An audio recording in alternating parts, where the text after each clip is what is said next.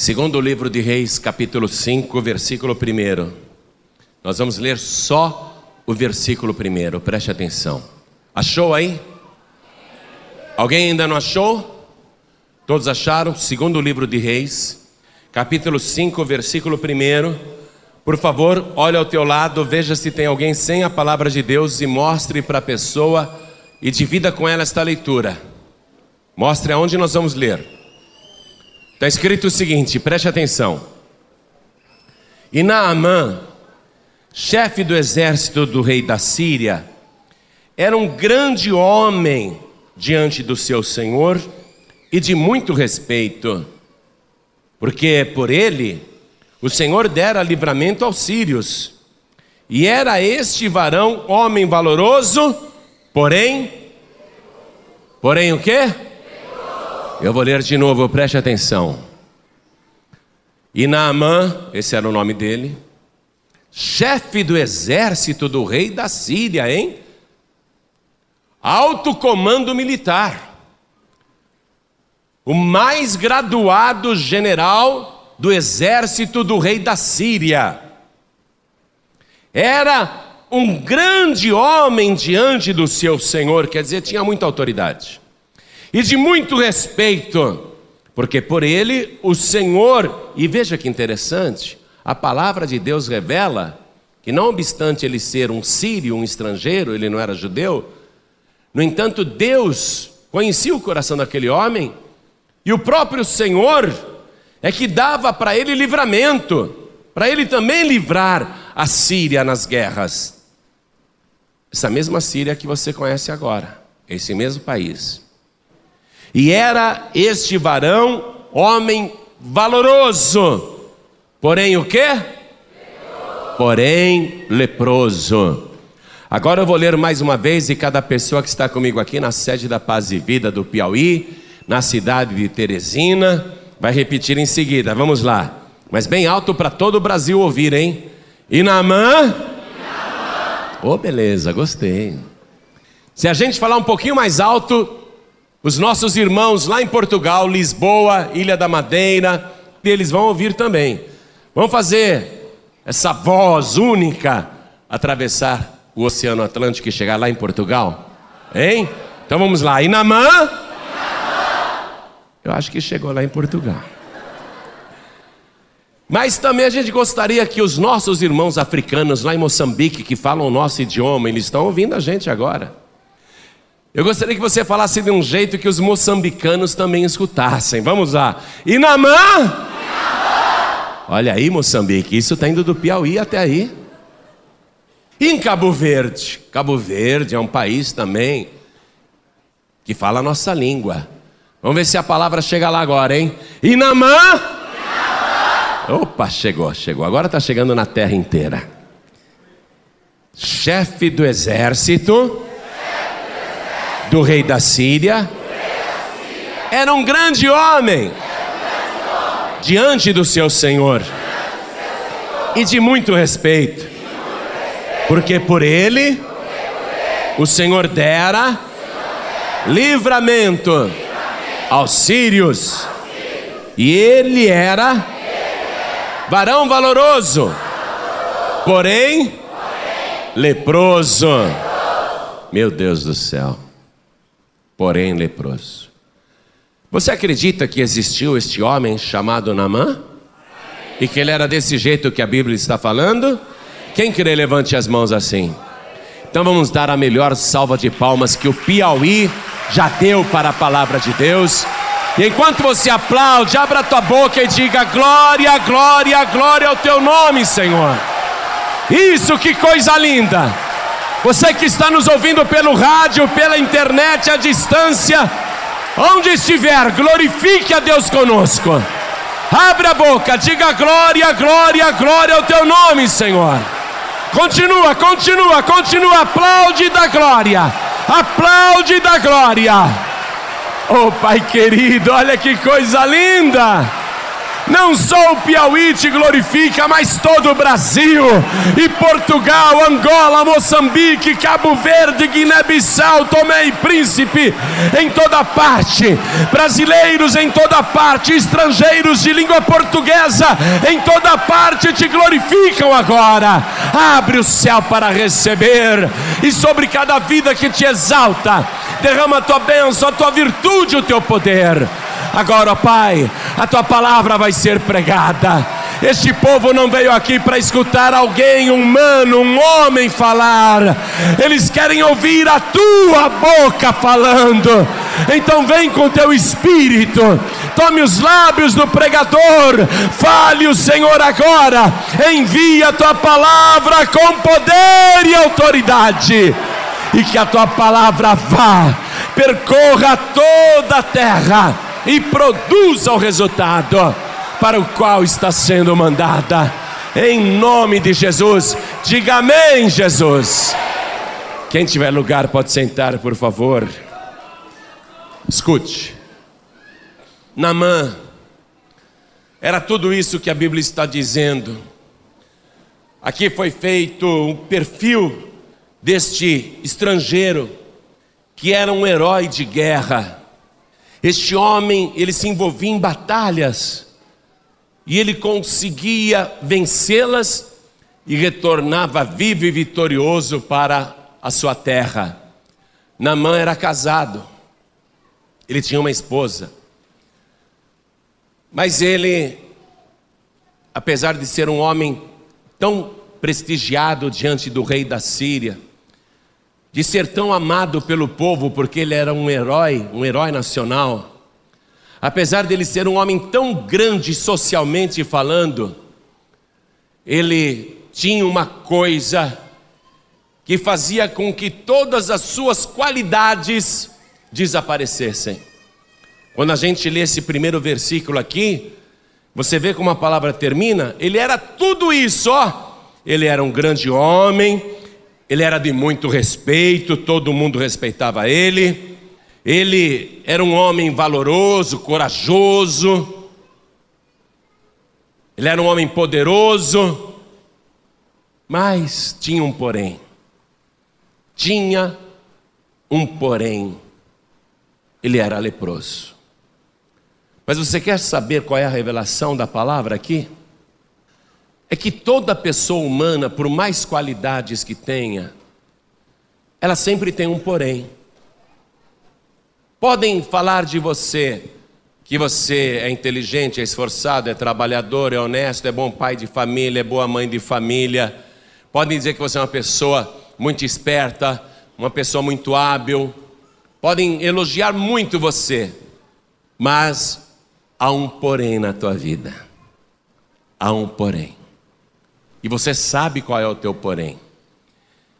Eu podem falar muitas coisas boas de mim, mas eu também tenho um porém, ou vários poréns. E toda pessoa tem. Aquele é um grande empresário, é um homem muito rico, é um homem poderoso do Piauí, porém. Aquele chefe, ele é muito bom líder, ele é um líder nato, ele é um grande vendedor, é um grande homem na empresa, porém, aquela mulher é maravilhosa, aquela mulher tem muitas qualidades, aquela mulher causa muita admiração, porém, quem aqui tem um porém, levante a mão. Vamos ser francos? Eu também estou levantando a minha. Todo mundo tem um porém. Esse porém é que nos enfraquece. Esse porém é que reduz a nossa autoestima. Este porém é que faz muitas e muitas vezes a gente chorar. Poxa, eu amo tanto os meus filhos, eu gosto tanto deles, porém, porém naquela hora eu perdi a cabeça, não é? O porém. Eu amo tanto o meu marido, meu marido é um homem tão bom, mas, porém, naquela semana, eu maltratei muito ele, não é? Todo mundo tem um porém. Todo mundo tem um porém. E este porém é que nos entristece. Esse era o caso do, do Namã. Ele tinha tudo, porém era leproso. Namã, ele escondia o seu porém atrás de todo esse prestígio, mas principalmente por uma armadura que ele usava constantemente. Eu não estava lá, mas eu tenho certeza que Namã não gostava de exibir o corpo dele para a esposa. Garanto para você que Namã não gostava de tirar a armadura ou as vestes na frente da mulher, porque ele se sentia envergonhado. Eu vejo Namã assim, é assim que eu vejo Namã. Um homem grande, forte, cheio de autoridade, rico, cheio de prestígio, autoridade, herói nacional, valoroso, corajoso, mas escondendo a sua vergonha naquela armadura que ele usava o tempo todo. O que isto significa também? Que nós, seres humanos, procuramos esconder as nossas fraquezas atrás de um verniz. A minha nona falava um ditado interessante. Ela falava assim: por fora, bela viola, por dentro, pão bolorento. A gente procura esconder esse bolor e procura mostrar só o verniz. Mas quando raspa o verniz, sai o brilho, e no caso de Namã, sem a armadura que escondia tudo aquilo, o que é que aparecia? A sua podridão. Aquele homem nu era um homem podre. E quando a gente se despe diante de Deus, porque Deus vê todas as coisas, o que é que Deus enxerga na gente? Podridão. Por melhor que a gente seja ao porém, e quando Deus olha para a gente, Ele não observa o verniz, a casca, a embalagem. Deus, Ele vê a nossa podridão. A palavra de Deus diz que, por melhor que a gente seja, as nossas melhores obras de justiça são como trapos de imundície, trapos sujos, imundos, e assim que nós somos, na verdade, e o ser humano tem que reconhecer isso porque é um ponto básico para começar a ter um relacionamento sincero com Deus. Adão, por fora ele estava bonito. O corpo masculino mais perfeito e mais bonito que já existiu nesse planeta foi o de Adão. Mas por dentro estava a sua podridão. E como que ele tentou esconder a podridão? Atrás das folhas. Mas Deus vê através do verniz, Deus vê através da embalagem. O ser humano tem que ser sincero diante de Deus e reconhecer que é um pecador, que é uma pecadora, que é uma pessoa falha, que está longe do modelo que Deus idealizou para ela mesma. A pessoa tem que reconhecer isso. Quando Namã tirava aquela armadura, era horrível. A carne comida, feridas por todo o corpo, feridas que vertiam sangue, que vertiam pus, feridas mal cheirosas. Namã, ele tinha vergonha dele mesmo. Eu sou uma podridão. Namã era a única pessoa que se via como ele realmente era, e você é a única pessoa que se vê como você realmente é. Você não pode me ver como eu sou. Eu sou a única pessoa que consegue se ver como realmente é. Quando Namã tirava a armadura, ele se via como ele realmente era, um homem podre, da cabeça aos pés. Um homem infeliz, um homem triste. Você pode ter todo o sucesso na vida. Você pode ter uma bela casa, um belo apartamento, um belo carro, uma bela conta bancária, um belo emprego, você pode ter muito prestígio até diante da sociedade, mas quando você está sozinho no teu quarto, quando você está ali se olhando no espelho, você sabe quem você é. Você sabe quão miserável você é. E isto, longe de ser um defeito, é uma qualidade. Porque o hipócrita, ele mantém o seu defeito escondido, mas quem é sincero diante de Deus, ele não esconde a sua podridão, a sua fraqueza, o seu pecado. Namã ilustra tudo isso. E olha o que aconteceu uma vez: Namã fez uma incursão contra o território de Israel, venceu a guerra e levou para a Síria vários prisioneiros. Entre os prisioneiros, ele levou uma menina, uma menina de Israel, para ser empregada da sua esposa. Quando Namã voltou daquela guerra com a sua armadura vitorioso, todo mundo saudando ele, Ei, Namã, Namã! Quando ele entrou em casa, uma bela mansão, ele disse para a esposa dele: Olha o que eu trouxe para você desta guerra. Essa jovem israelita que vai ser a sua empregada particular. E a menina ficou ali na Síria, foi levada de Israel. Diz a palavra que ela estava ali para servir a esposa de Namã. Mas Deus tem os seus planos.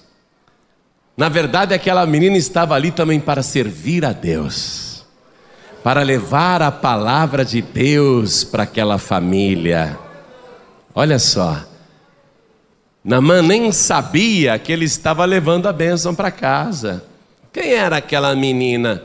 Uma pessoa tão desimportante que nem sabemos o nome dela Sabemos apenas que era uma menina, pobrezinha, uma escrava, a menor da Síria.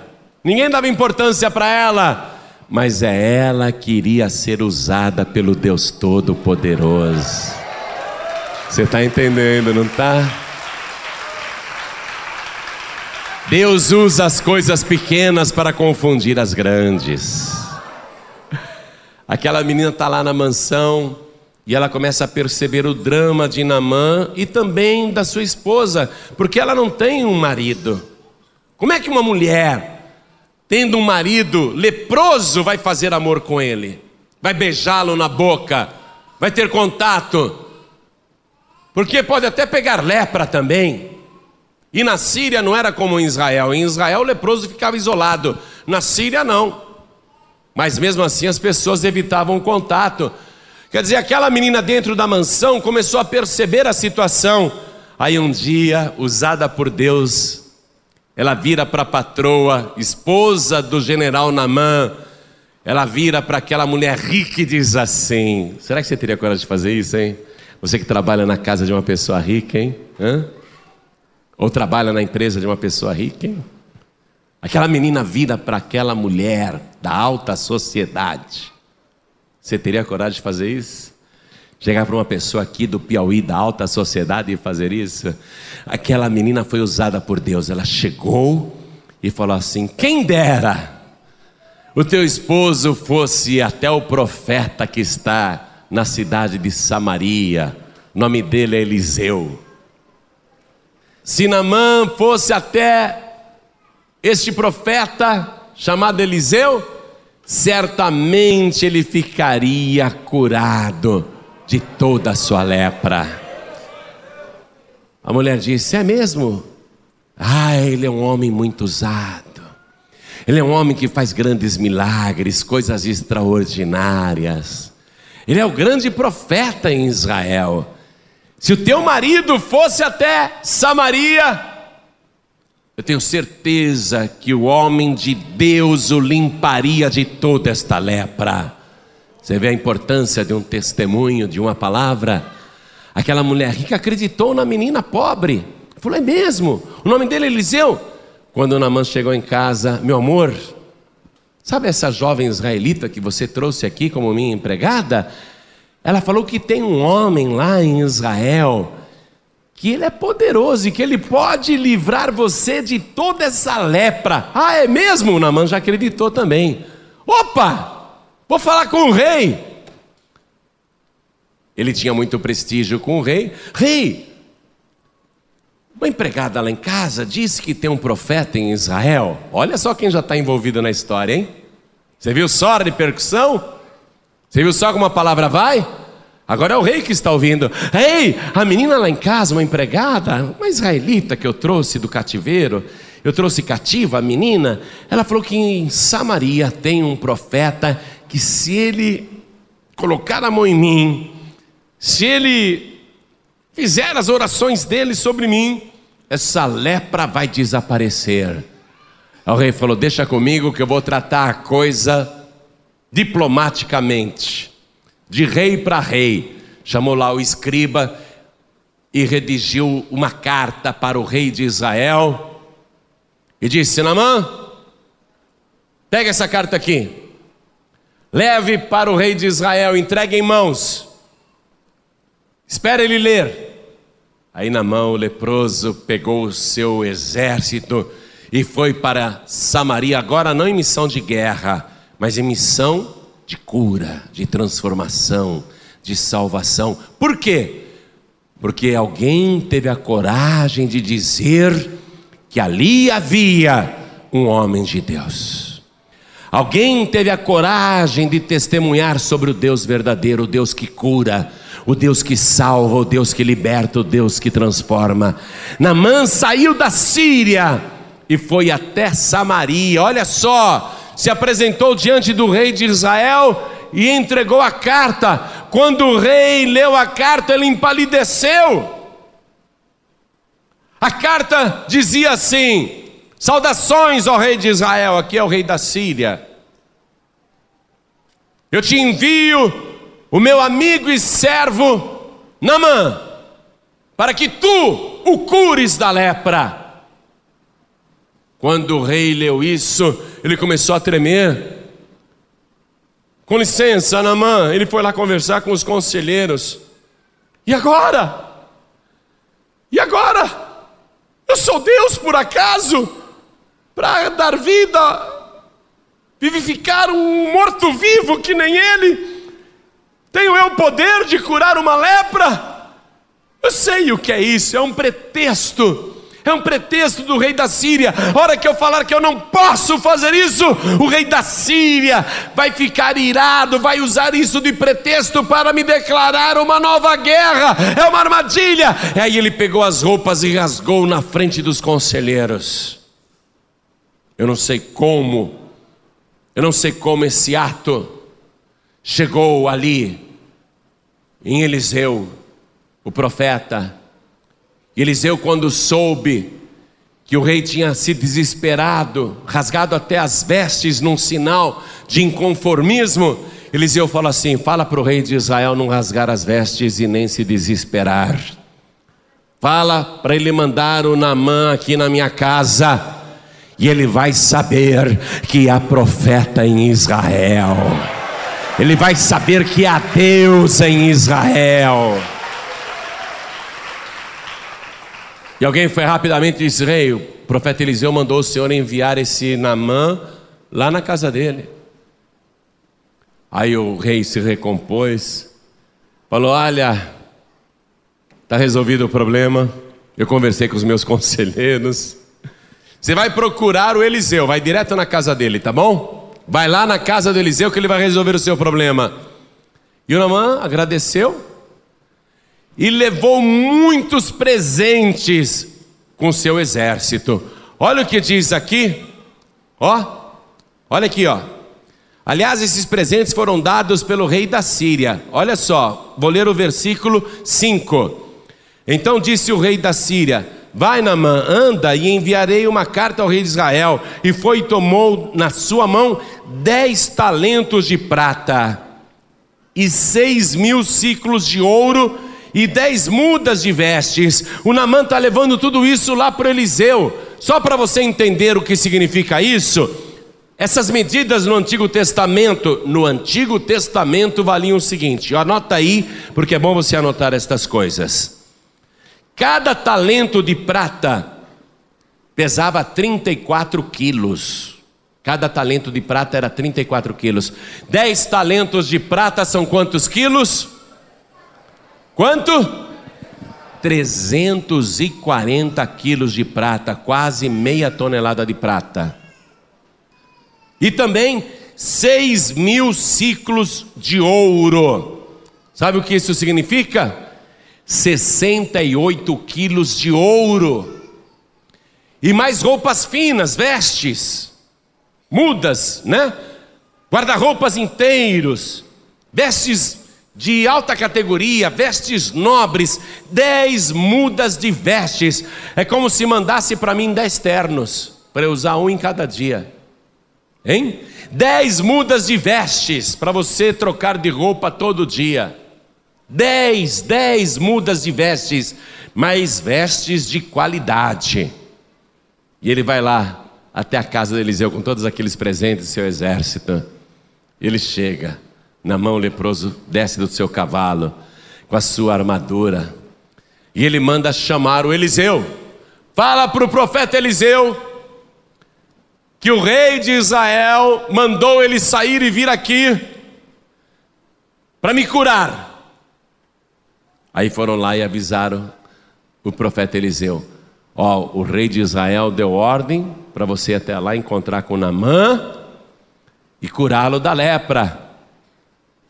O Eliseu não saiu nem de casa, nem saiu da sua tenda, porque um homem de Deus não se sujeita à autoridade humana, não recebe ordens humanas.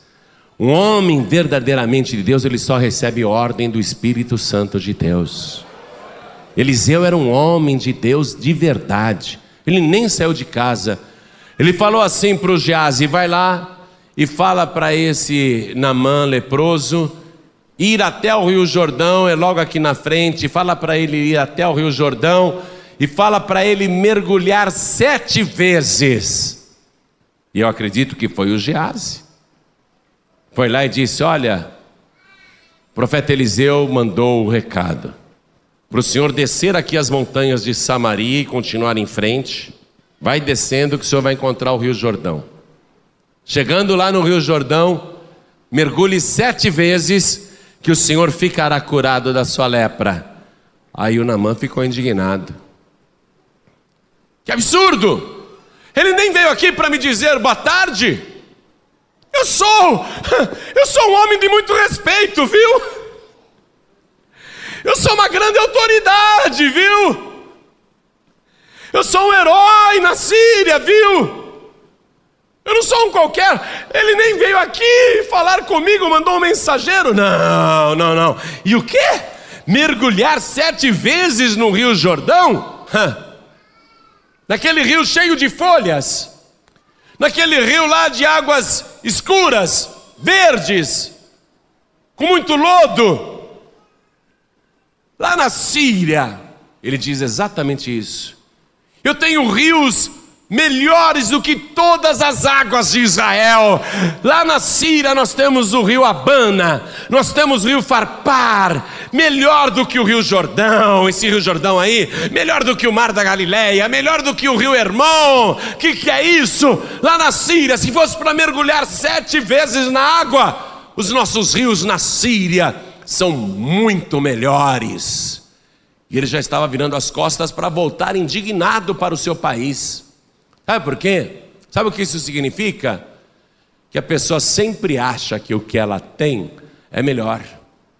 Quando você chega apresentando Jesus como nós apresentamos, a pessoa fala: Ah, mas o meu Jesus é muito melhor que o teu. O Jesus da minha igreja é melhor que o teu. Ou a minha religião é melhor que a tua. O que, que é isso? A minha igreja é muito mais bonita do que essa, hein? A minha religião é muito melhor do que esta. E a pessoa fica indignada e não quer ouvir. Preste atenção. Você tem que se despir dessa armadura aí religiosa também, viu? Tem que tirar essa armadura religiosa também. Alguém chegou lá para o Namã e disse, com todo respeito, com todo respeito, o senhor já não está aqui? O rio não está aí? Por acaso o homem de Deus mandou o senhor fazer alguma coisa grande e difícil? Não. O que foi que ele pediu? Ah, para eu mergulhar sete vezes no Rio Jordão. Então, nós já estamos aqui em Israel. Vamos até lá. O que custa? O que custa? Hã? O que custa? Já estamos aqui. Experimenta. É essa palavra que eu digo para você aqui hoje, hein? Você que veio nos visitar. Experimenta. Experimenta. Esse aqui é o nosso Rio Jordão, no Piauí. Só que esse rio é melhor porque é o rio da água da vida que passa nesse lugar. O rio que está aqui é o rio que dá vida de verdade. Jesus disse: Quem tem sede, vem a mim e beba. E quem crê em mim, como diz a Escritura, rios de águas vivas fluirão de dentro do seu ventre. Rio de verdade, rio da vida. Experimenta, você já está aqui? Ouve, ouve eu falar desse Jesus. Ouve, escuta até o fim. Você já está aqui, escuta. Aguenta, experimenta. Namã falou: tá, tá bom. E ele não foi com muita fé, não, viu? Não foi com muita fé, não. Só foi ali para aproveitar a viagem. Aí, sabe qual foi a parte mais difícil? Hein? Sabe qual foi a parte mais difícil para o Namã? Que nunca tirou armadura na frente de ninguém? Que nunca se revelou para ninguém como ele verdadeiramente era? Sabe qual foi a parte mais difícil para aquele homem? Foi se revelar aos olhos de todos a sua verdadeira situação. Quando a gente fala para a pessoa, você tem que entregar a vida para Jesus, tem que vir aqui na frente, na frente de todo mundo, é por causa disso. Quando a gente fala, você é um pecador, uma pecadora, reconhece isto, reconhece a tua miséria, vem aqui na frente, entrega a vida para Jesus, é isto, é a parte mais difícil.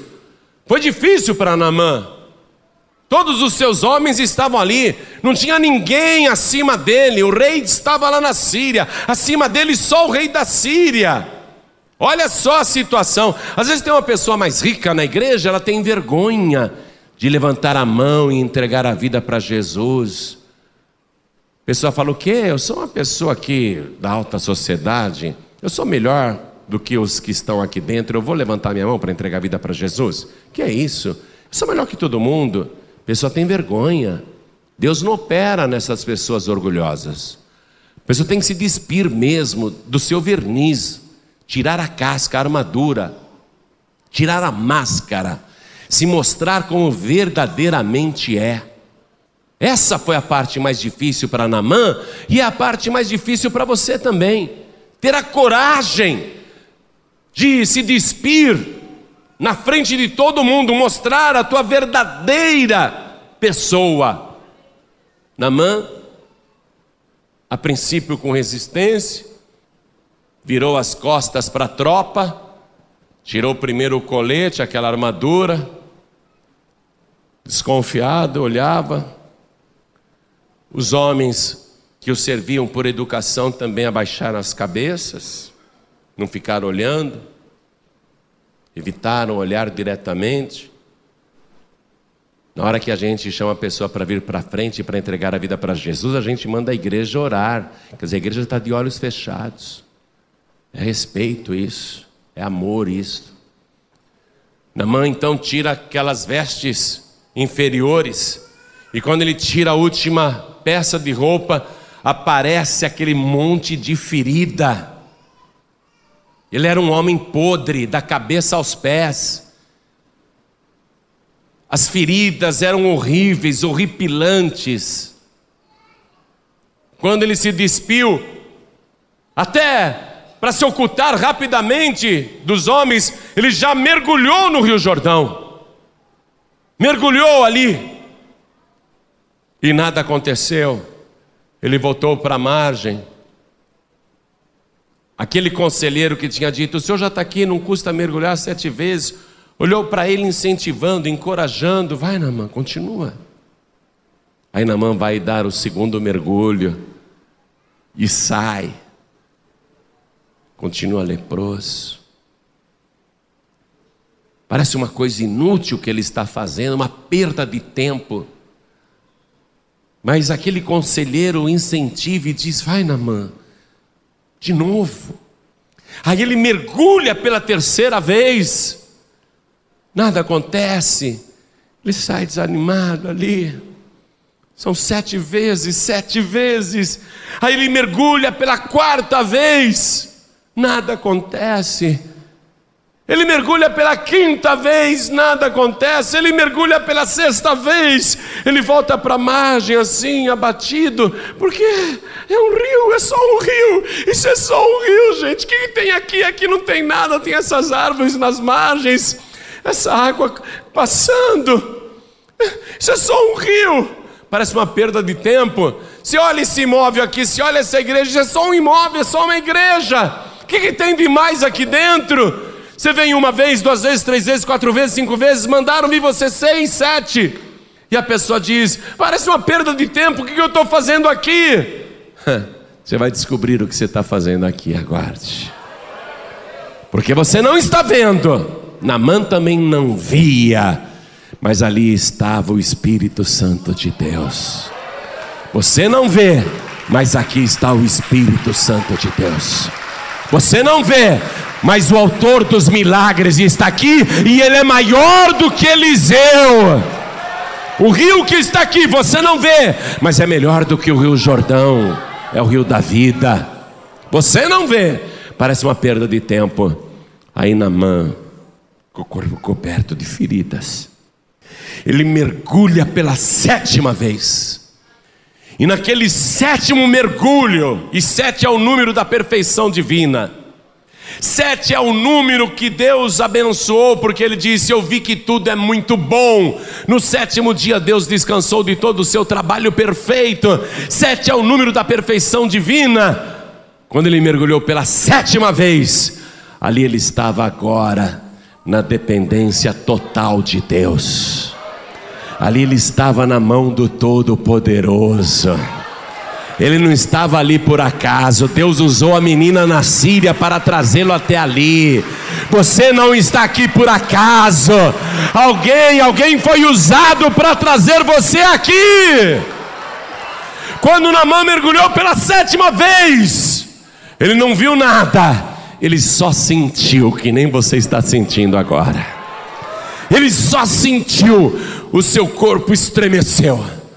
Uma coisa aconteceu uma coisa que ele nunca tinha sentido antes em toda a sua vida, uma coisa maravilhosa, indescritível. E quando ele saiu da água, ele olhou para a pele dele e nos diz a palavra do Senhor que a sua carne estava toda limpa, purificada, e a sua pele se tornou como a pele de uma criança recém-nascida, a pele mais jovem, a pele mais limpa, a pele mais saudável, como a de um bebê que acabou de nascer.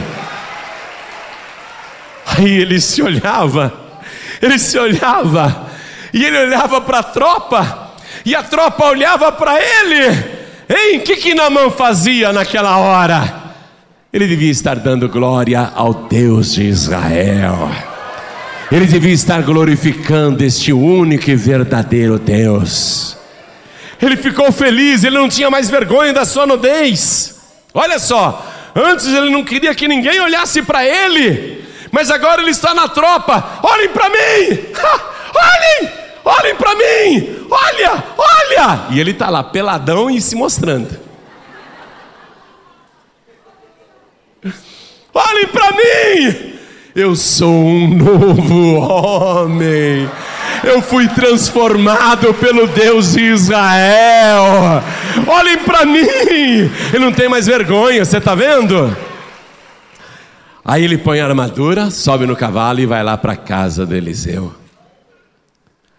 Aí ele pede: Eliseu, por favor, eu preciso te ver. Fale comigo, vem aqui. Aí o profeta vem.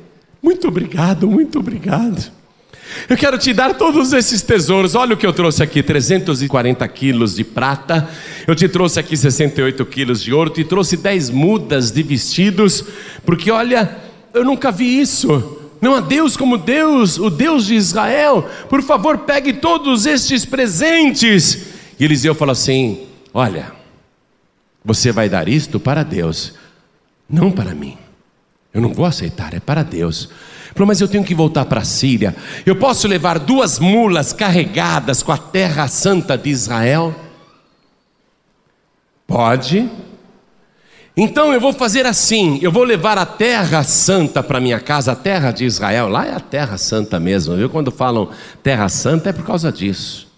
Eu vou levar esse punhado, duas mulas carregadas com a terra santa, e eu vou chegar lá na minha casa, eu vou preparar um altar com essa terra. Eu já vi que em Israel vocês não adoram imagens, vocês não acreditam nesses deuses esculpidos pela imaginação humana, mas lá no meu país o padroeiro chama-se, ó aqui, ó, e ele vai dizer o nome, ele vai dizer o nome daquele Deus que ele servia lá na Síria. Olha aqui, ó. Versículo 18.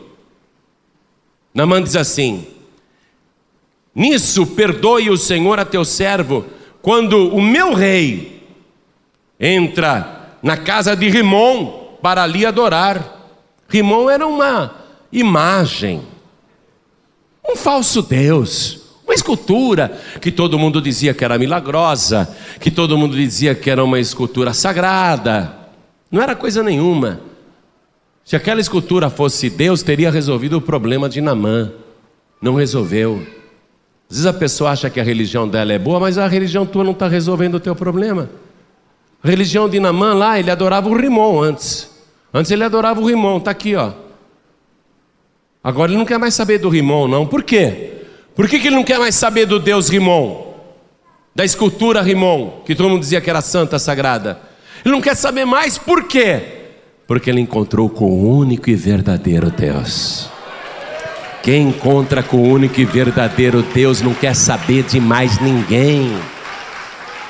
Você não quer mais saber de imagem, de ídolo, de santo, santa, padroeiro, padroeira. O Namã fez isso, foi uma conversão, você vê? Você vê que ele foi curado por fora e por dentro, está percebendo isso? Foi uma cura total, cura espiritual e física. Ele não quer mais adorar imagens, não. E ele diz assim: vamos reler o versículo 18? Ele está falando com Eliseu: Nisso perdoe o Senhor a teu servo, quando o meu rei entra na casa de Rimão para ali adorar, e ele se encosta na minha mão, e eu também tenho de me encurvar na casa de Rimon. Quando assim me encurvar na casa de Rimon, nisso perdoe o Senhor a teu servo. Porque o rei da Síria devia pedir ajuda, né? Para o general Namã, na hora de ajoelhar. Talvez o rei da Síria fosse mais idoso e precisasse de ajuda para ajoelhar na frente daquela estátua. E aí o Namã era obrigado a ajoelhar com o rei. E ele está falando: olha, profeta, eu quero que o Senhor Deus quando me vir fazendo isso, entenda que eu estou ali só servindo de apoio para o rei se ajoelhar, que eu não estou me ajoelhando diante de Rimon, porque a partir de hoje eu só vou adorar o único e verdadeiro Deus. Se ele me vir ajoelhado em outro lugar, ele saiba que eu não estou adorando Deus nenhum. Aí o profeta falou para ele: vá em paz. Aí ele voltou, né? E o profeta falou para ele: quando você for apresentar seus sacrifícios, suas ofertas, é para Deus. Olha o que ele diz aqui, ó. Quando ele pediu aquelas mulas carregadas com a terra de Israel, lê comigo o versículo 17. E disse Naamã: Seja assim, contudo, desce a este teu servo uma carga de terra de um jugo de mulas porque nunca mais oferecerá este teu servo holocausto, nem sacrifício a outros deuses, senão a quem? Ao Senhor. Só para Deus. Amém? Por isso que Eliseu não quis o que Namã estava dando como gratidão. Eliseu falou: oferece para Deus, tá bom, para Deus. Eu estou voltando para minha terra, só vou oferecer para Deus agora. Aí ele saiu, voltou para a Síria. Mas o Gease, escute agora isso. O Gease, que era um aprendiz de profeta, braço direito de Eliseu, o Gease, ele fraquejou. O Gease pensou: como que a gente vai deixar toda essa riqueza ir embora? Eu vou atrás desse sírio e ele diz assim: tão certo como Deus vive, eu vou tirar dele alguma coisa. Você vê, ele pôs Deus na sua ambição. E ele vai atrás de Namã. E o Namã, quando vê que está sendo né, perseguido, desce do cavalo e pergunta: Aconteceu alguma coisa? Está tudo bem? E ele diz: Está tudo bem, sabe o que acontece? E aí ele mente. Vamos ver isso. Aí ele mente. Vamos ler o versículo 22. E Gease disse: Tudo vai bem. Meu senhor, quer dizer, o Eliseu, me mandou te dizer: Olha ele mentindo. Eis que agora mesmo vieram a mim dois jovens dos filhos dos profetas da montanha de Efraim. Dá-lhes, pois, um talento de prata e duas mudas de vestes. Ele mente usando o nome do Eliseu. Ele pediu um talento de prata. Quanto que é um talento? Quem anotou aí? Quanto que é um talento? 34 quilos de prata. Ah, dá só aí. Dá 34 quilos de prata aí, vai e algumas mudas de vestes. O Namã estava tão convertido, escute isso, que ele dá o dobro. Ele não sabe que aquilo é uma fraude do Gease. Então ele dá o dobro. Olha só, vê como o Namã está convertido. Uma prova de que a pessoa está convertida é que foi pedido um talento e ele deu dois. Olha aqui o versículo 23. E disse Namã: ser servido de tomar dois talentos, quer dizer, ele deu o dobro, 68. A pessoa, quando está convertida de verdade, ela tem um coração generoso. Só que o Geazi está mentindo. Aí amarrou aqueles talentos, chamou dois sírios, dois soldados, e disse: ajudem a carregar, porque era 34, mais 34 quilos de prata, 68 quilos de prata, para ajudar a carregar. E foram dois soldados de Namã, junto com o Gease, e o Gease falou: Peraí, vamos, vamos entrar pelo fundo. E entrou pelo fundo da casa do Eliseu, porque ele morava na mesma casa, e escondeu as coisas ali e despediu os homens. E falou: Estou rico. Ele desviou dinheiro, ele falou: Estou rico. Ele roubou, ele acha que ele se deu bem. Aí, quando ele entra em casa, o homem de Deus pergunta para ele: Aonde você foi? E ele mente outra vez, ele fala: O teu servo não foi para lugar nenhum, não foi para parte nenhuma. Preste atenção nisso. Não há bênção no roubo e não há bênção na mentira. Nunca tente conseguir nada na tua vida sendo desonesto e sendo infiel. Nunca. Deus não abençoa estas coisas. Aí o homem de Deus falou assim para ele: quando você saiu daqui, que eu te vi, o meu coração foi contigo. E eu vi tudo o que você fez. Por acaso, era ocasião para você agir desta maneira e querer se enriquecer fraudulentamente? Pois a lepra que estava em Namã, agora a lepra vai pegar em você. E diz a palavra que ele saiu leproso da presença de Eliseu. Vê o versículo 27.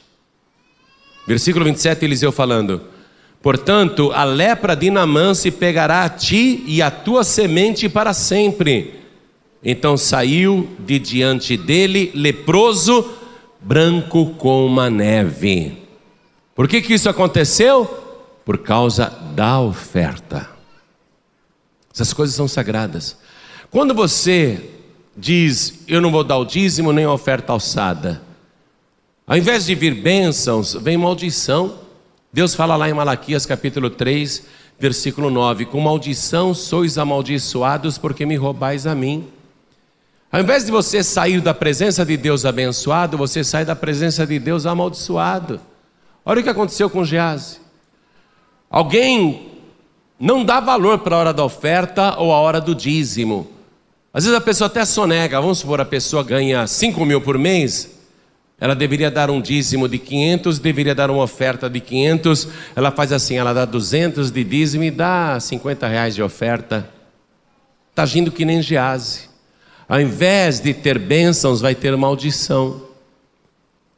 Hoje nós estamos vendo que Eliseu, que foi um grande homem de Deus, teve uma vida ilustrativa para todos nós.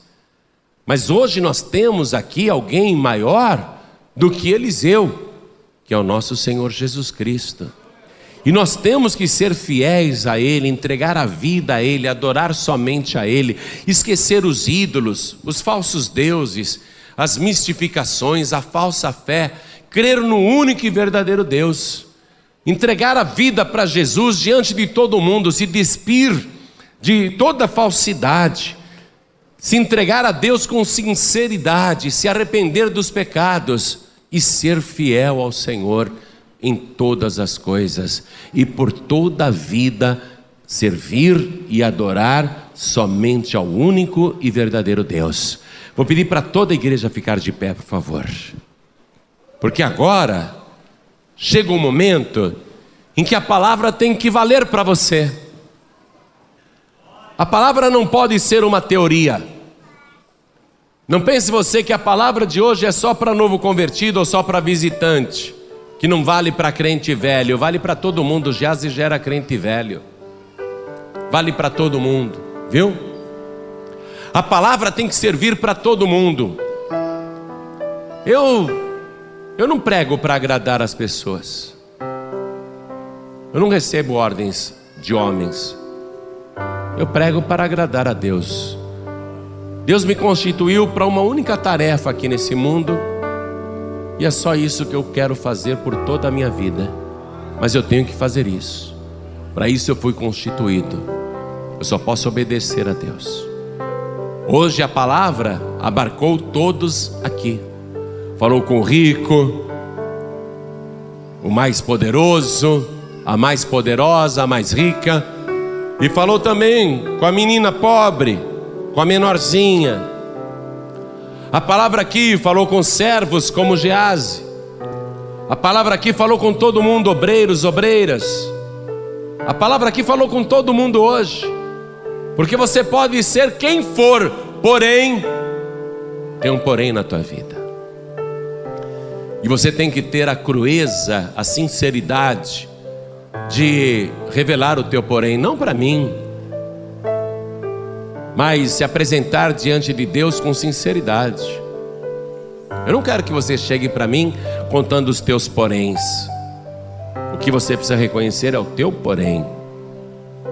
Você é uma pessoa que está na igreja, ou você é uma pessoa que veio nos visitar, porém, você é uma pessoa que é crente há muitos anos, porém, você é obreiro, obreira da igreja, porém, qual é o porém aí? que tem que ser consertado diante de Deus.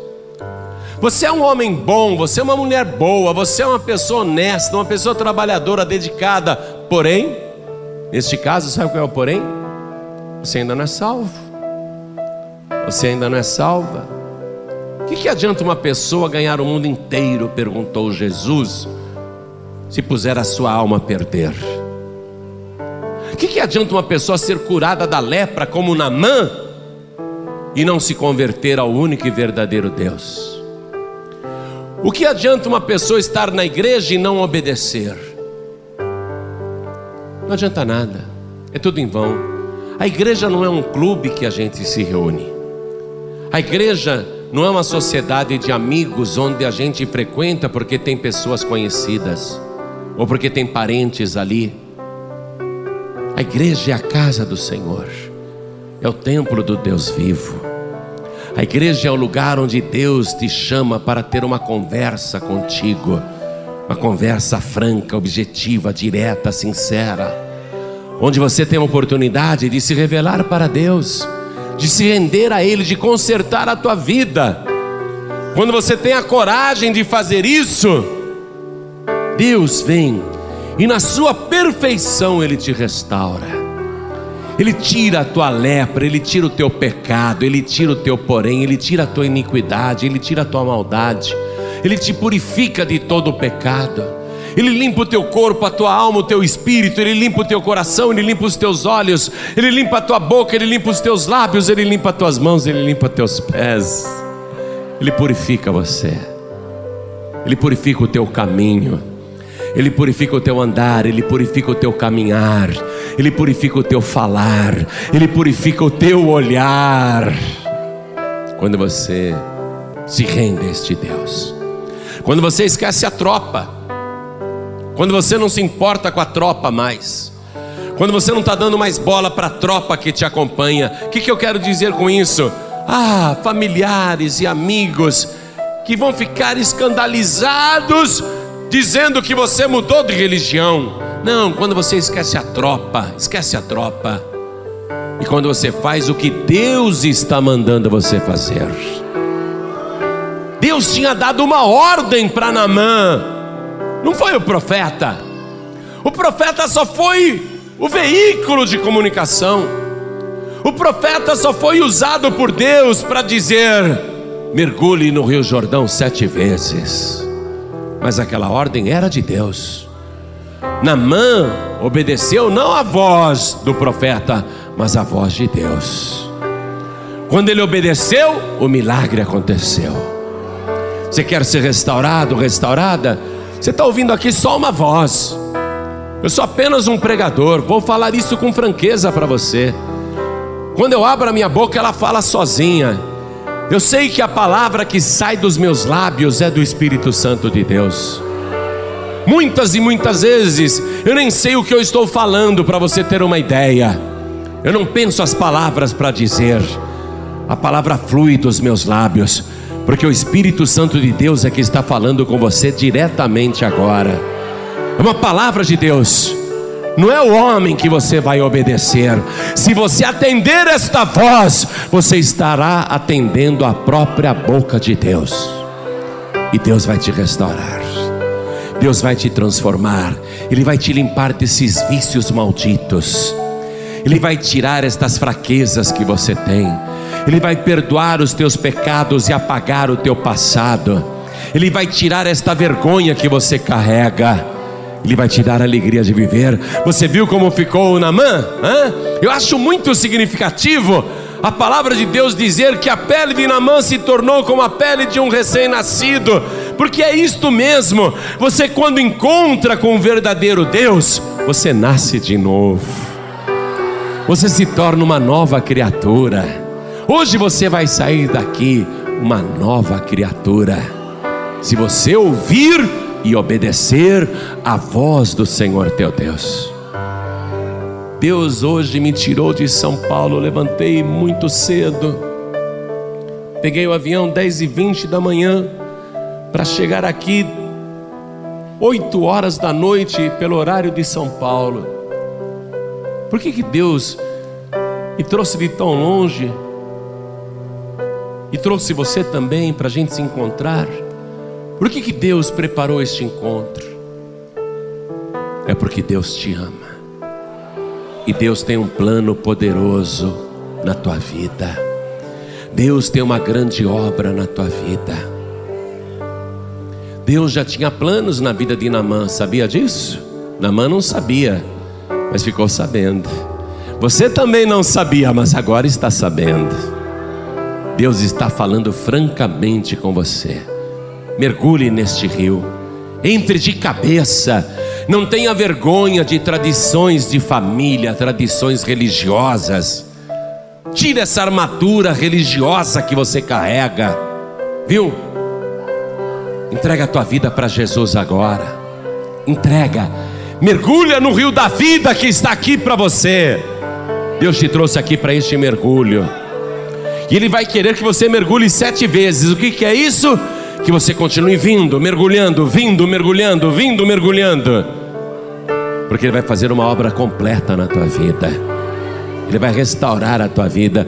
Imagine a felicidade de Namã voltando para casa Querida, querida, olhe para mim, sem armadura. Querida, olhe para mim, sou um novo homem. Querida, olhe para mim, não sou mais aquela pessoa repulsiva. Olhe para mim, querida, eu fui transformado pelo único e verdadeiro Deus. Deus vai fazer isso com você. Você vai comemorar o novo nascimento. Você vai comemorar a nova vida. As pessoas vão ver que você não é mais a mesma pessoa, que algo aconteceu. Olhem todos para mim. Deus me trouxe aqui para te dar esta palavra, porque Ele quer te transformar agora, Ele quer te restaurar agora, Ele quer te purificar agora. Olhem todos para mim, eu vou fazer a pergunta que Deus quer que eu faça. Veja, esta pergunta é tão importante que eu não posso sair daqui sem fazê-la, porque o Espírito Santo de Deus considera esta oportunidade preciosa para você. Você tem de ter esta chance.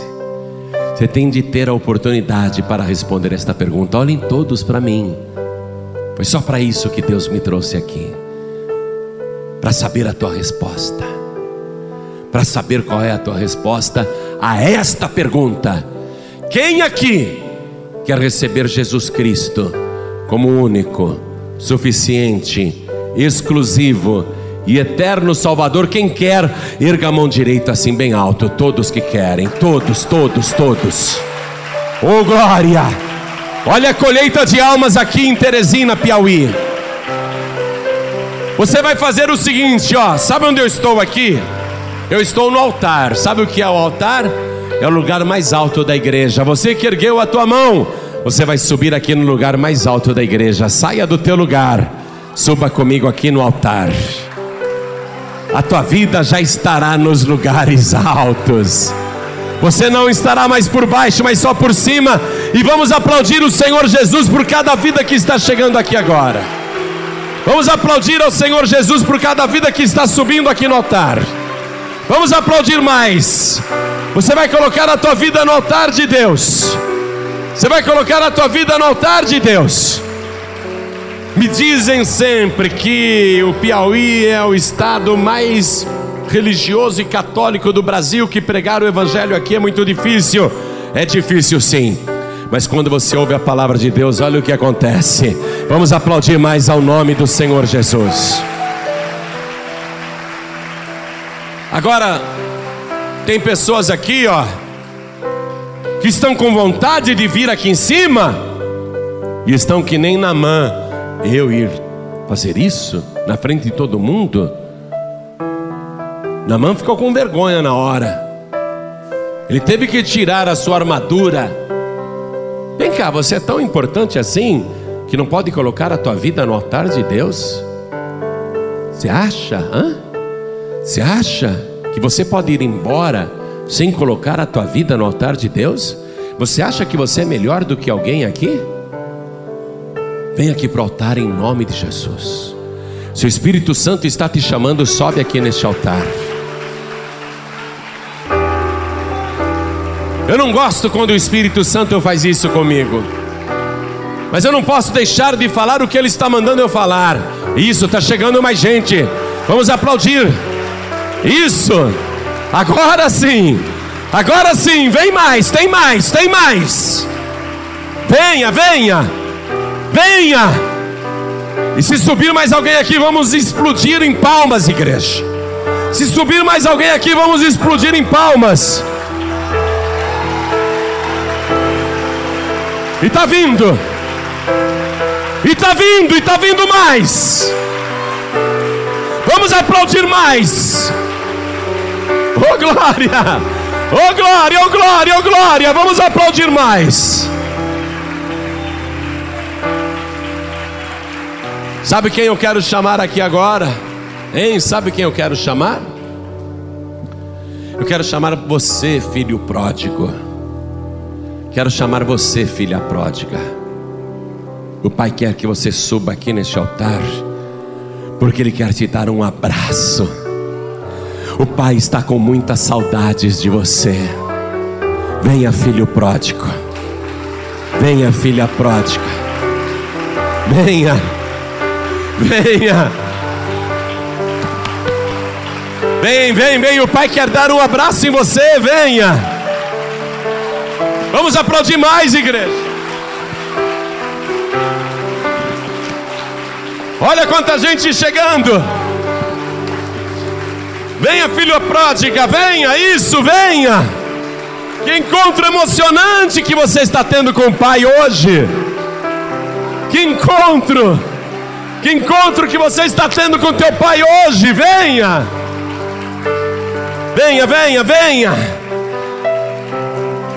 Eu quero chamar, eu quero chamar agora você que está fraco ou fraca na fé, pensando até em desistir, por causa das coisas desta vida que estão te sufocando. Você está dividido, dividida, mas hoje não, hoje acabou essa divisão. Hoje a tua vida vai ser restaurada.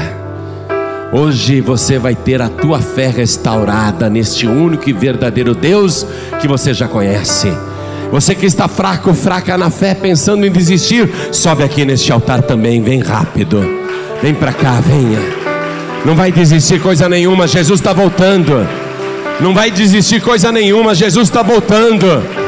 Jesus disse: quem perseverar até o fim será salvo. Você vai perseverar até o fim, não vai desistir, não. Vamos aplaudir mais, igreja. Vamos aplaudir mais, igreja. Oh glória! Oh glória, vamos aplaudir mais. A tua fé vai ser restaurada. A tua vida vai ser restaurada. Hoje o Senhor vai te restaurar, o Senhor vai te purificar. Glória a Deus. Agora, vou pedir para todos vocês se ajoelharem, por favor. E se tem mais alguém chegando, aproveita. Agora deu febre, agora todo mundo quer vir. Vamos nos ajoelhar, a igreja continua de pé. A igreja continua de pé, por favor. Agora aqui. Agora aqui. Igreja, faz assim. Estenda a mão na direção das pessoas ajoelhadas. E você que está de joelhos, coloque a mão direita sobre o teu coração. Você que está nos ouvindo em casa, no trabalho, na cadeia, na delegacia, você que está nos ouvindo no hospital, no trânsito, no metrô, no ônibus, no trem, na lotação, na van, você que está nos ouvindo aí no celular, você que está ouvindo esta mensagem pela internet, quer entregar a vida para Jesus, coloque a mão direita sobre o teu coração. Se onde você estiver der para ajoelhar, ajoelhe-se agora. Ajoelhe-se agora diante do único e verdadeiro Deus. Coloque a mão direita sobre o teu coração. Cada pessoa que está de joelhos, ore assim comigo, meu Deus e meu Pai. Meu Deus bendito. Meu Deus todo-poderoso. Eu ouvi a tua santa palavra e eu quero que o Senhor abençoe a minha vida me restaure, me transforme, me purifique e faça de mim uma nova pessoa. Eu quero, meu Deus, que o Senhor me purifique de todo pecado, de toda imundície, de toda maldade. Arranca de mim tudo que não presta, tudo que é podre. Arranca agora, restaura a minha pele, a minha carne, os meus nervos, os meus ossos, o meu coração, o meu espírito, a minha alma, a minha mente. Purifica os meus olhos, purifica os meus lábios, purifica as minhas mãos, purifica os meus pés, pelo sangue de Jesus que foi vertido na cruz.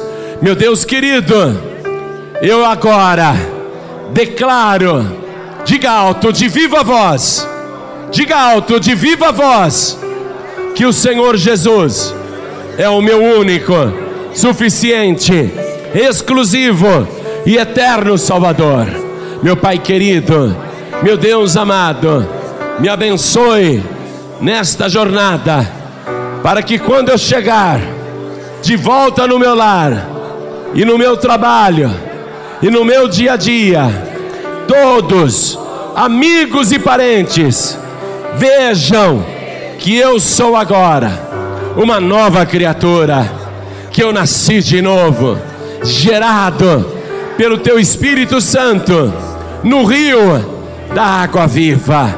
Meu Pai querido, escreve o meu nome no Teu santo livro, o livro da vida, porque eu declaro para o céu ouvir, para a igreja escutar e para o inferno tremer que o Senhor Jesus é o meu único, suficiente, exclusivo e eterno Salvador para todos sempre. Amém. Você acabou de receber as boas novas do Evangelho através de João Ribe Palharim, um oferecimento dos pregadores do telhado. Participe da reunião de Paz e Vida. Para informações, acesse pazevida.org.br. Paz e Vida, lugar de gente feliz e ungida.